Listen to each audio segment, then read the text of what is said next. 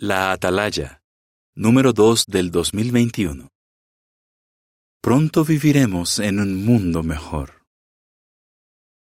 En la imagen de la portada se ve que un hombre corre una cortina sucia y rasgada.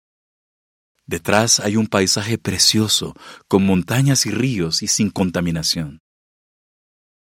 Demuestra todo lo que está pasando, que el fin del mundo está cerca.